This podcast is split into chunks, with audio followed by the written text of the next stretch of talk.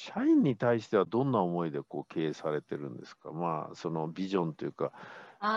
経営トップとしてはね、そう方向を示すっていうのはものすごく大事で、それは見事になかなか社員が考えられないことをこう構築されてると思うんですけども、日頃の経営をやってての社員に対しての思いっていうか、そこら辺はどうですか？根本的にですね、すごく幹事さんの周りで多くいらっしゃる経営者の人と違うのは、うん、私は大家族主義はしないという。うん、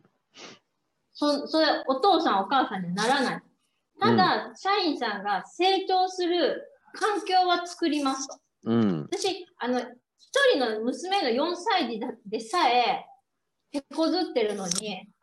そんな80人のお母さんできないので、そこまで娘に対する真剣さを持ってできるかといったら、私は嘘になるので、大家族主義ではないと。一人一人がこの会社で成長していって、まあ、極端な話、違う会社に行っても通用する人を作らないといけない。なるほど。その人を食べさせ、食わしてるなんていう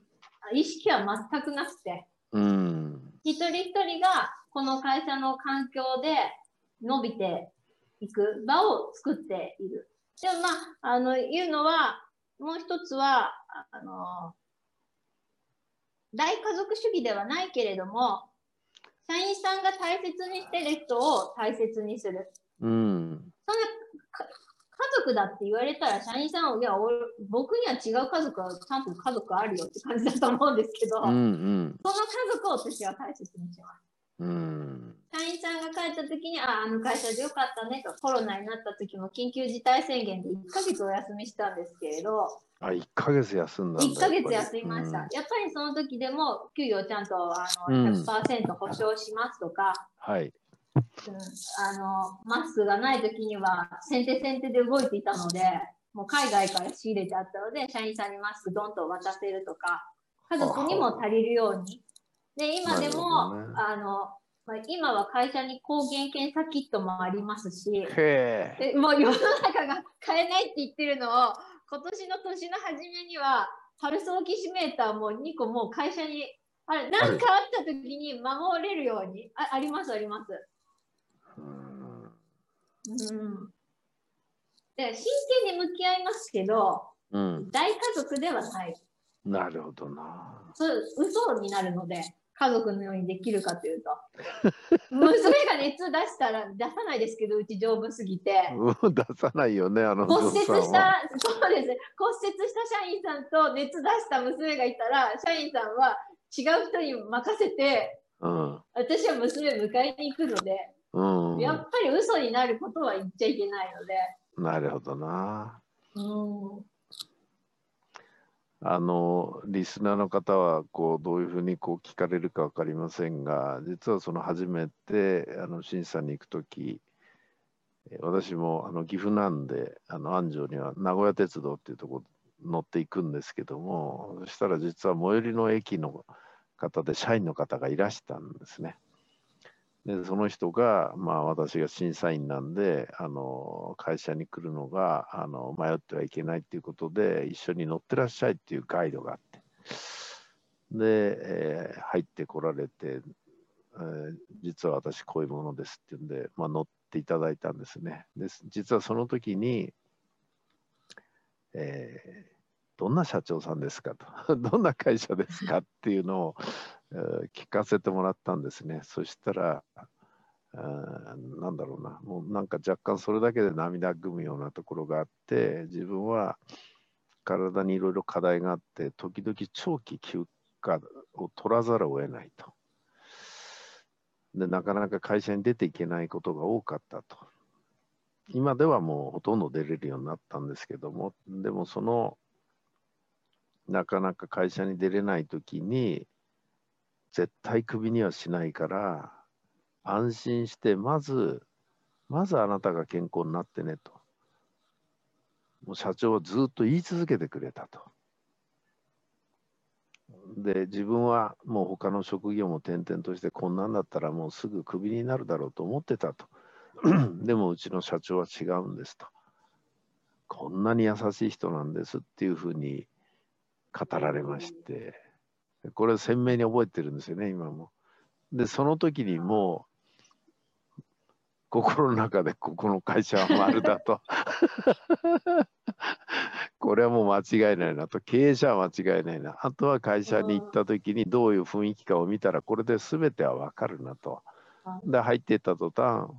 本当に皆さん明るい。だって、あの、自動車学校の生徒がここに来てマナーを学ぶとかね。はいはい。うん、やっぱり人としての学びがあるとかいうことを来られる学生さんが言われるっていうまさにあの経営理念にあるこの人を幸せにするための一つの手段としてね自動車学校もしくはその免許を取るのを提供してるだけだと通常は免許を取ってもらうでその対価をもらうっていうのがまあ実質はほとんど目的になってると思うんですけども、うん里子さんのところは来る人に幸せになってもらうんだっていうね。でそれは来られる免許を取られる方も実は社員も同じでで中にこういう人がいませんでした。なんかあの免許返納しなきゃいけなくなっちゃう目かな？目かな、はいはいはいはい、ねえあの時の話をちょっとしていただけますか？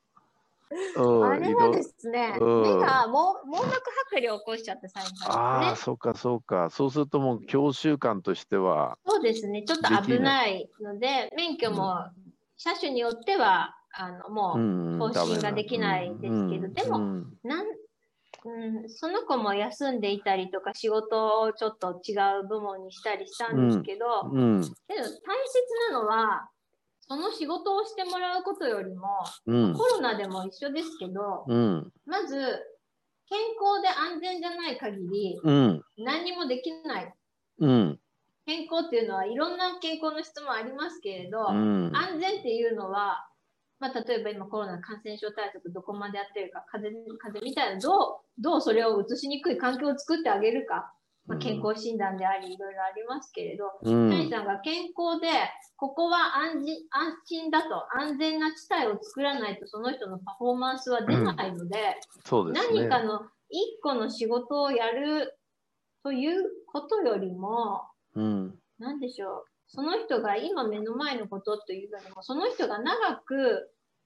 うちの会社で活躍できることが一番大切なので、その仕事ができないからといってうちに必要ではありませんということじゃないだけですね。で、お客様でもやっぱりこう人を幸せにするドライバーになってほしいのは、うん、運転免許を取る試験を受けるっていうのはやってる現象と出来事であってその本質はその免許を取ることで例えば就職ができてえー、家族にの家計の助けができるとか、おじいちゃんおばあちゃんどっかに連れてってあげられるだとか、子供がいたら子供がいろんなところに連れてってあげられるとか、うん、それが仕事の役に立つという、まあ、一つの幸せ、うん、免許を持たなかったとしても、そうですね、免許免許を取って車に乗らなかったとしても、なんだろう、携帯電話を買うときにパスポートじゃなくて、ちゃんと運転免許証が あることで、身分証明書が持ち運べることも大切ですし、うんうん、そのそのことにの深さをたどっていくと、必ず人を幸せにする何かにつながっているので、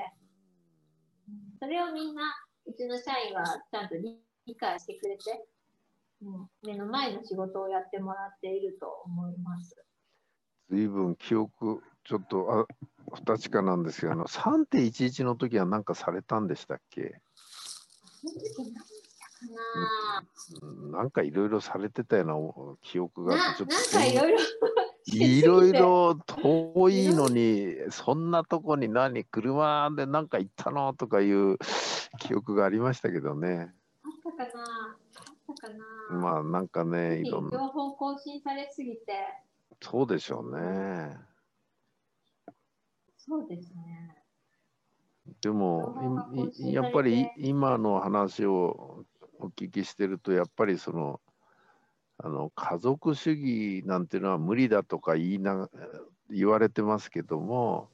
本当に一人一人を大切にするというねその思いの深さはすごいものがありますよね。そうです。なんか大切なよしよしっていうよりも、自分が真剣に向き合うというか、うん、目を背けないところに、多分周りの社員さんは、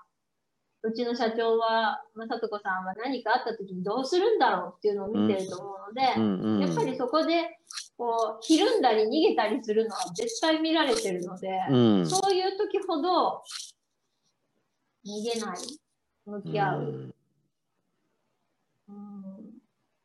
実はそのさっきの話のその目がダメになって免許を返納その指導者の資格を返納しなきゃいけないという時に実は彼女自身もあの指導者の資格を取ったんですよね。で、あそうですね。私も一緒に、うん、ね、私も一緒に返納しますと。あ、そうそう。うん。でもう決してあなたをだからといって会社を辞めさせることはしませんと。別の仕事って、ね、確か営業の仕事かな？何かに変わっていただいて。で、ね、実はすごい生き生きとこう仕事をされるようになったっていうお話を、はい、覚えてましてね、はい、はい、だからもう一貫してるのは、本当に一人一人を生かす体に不具合が出ようが、だって通常体に不具合出てそうなったら、会社としては、まあ、ある意味利益を生まないような、売り上げを生まない存在になっちゃうわけですから、まあ、相手側ももうやめるしかないなって思うのが、まあ、普通だと思うんですけども、里子さんの場合は違うんですよね、発想が。そこでやめたら次ないじゃないですか。ないんですよ。次ないと見放やめさせられるかと。人としてしできないですよね。いや、それね、全く同じフレーズを10以上前聞きましたよ。だってそんな状態でやめてもらったら、その人を食べていけないじゃないですか、って。どうすんですか？ってどうすんですか？って、いやいや、その通りなんですよ。全くその通りなんだけど、うんはい、もうそういうふうに考える経営者が、あの、半分以上かっていうと半分以下だと思うんで、僕はやっぱりその、あなたの素晴らしいところを感じたのの一つがそういうとこですよ。やめさせてどうするんですか？食べていけなくなるじゃないですか。そうそうそうそれですよ。それでしょ？それ以外何にも理由ないですよね。その人に家族もいるんですよ。大黒柱ですよとか言ってね。そうそうそう。だからその体に基本的に疾患があってしょっちゅうその何ヶ月も休むっていう人に関してもね、本当に安心してっていうんでで結構それなりに仕事をするようなになっていかれたんですけども、まあそういう人から見ればそのことを思い出すだけでも涙が出てきちゃうんですよね。ありがたいんですっつってね。それ言った時もケロッとしてましたもんね。